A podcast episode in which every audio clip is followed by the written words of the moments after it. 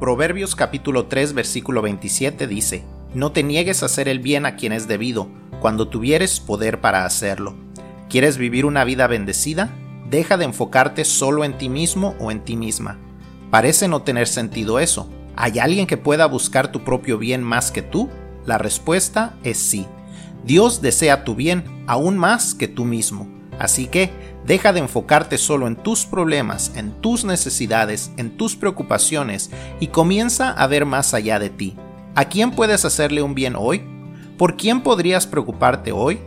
¿Quién necesita que ores por él o por ella? ¿Quién podría recibir ayuda de parte de ti sabiendo que no esperas nada a cambio? Deja de enfocarte solo en ti y ve las necesidades del prójimo, que Dios se encargará de las tuyas. Lee el resto del capítulo y te darás cuenta de que Jehová es tu confianza, Él te preserva, Él tiene gracia y honra reservados para ti. Deja de verte como el centro del universo, sal de ti mismo, bendice a alguien más y seguramente verás la bendición de Dios sobre tu vida.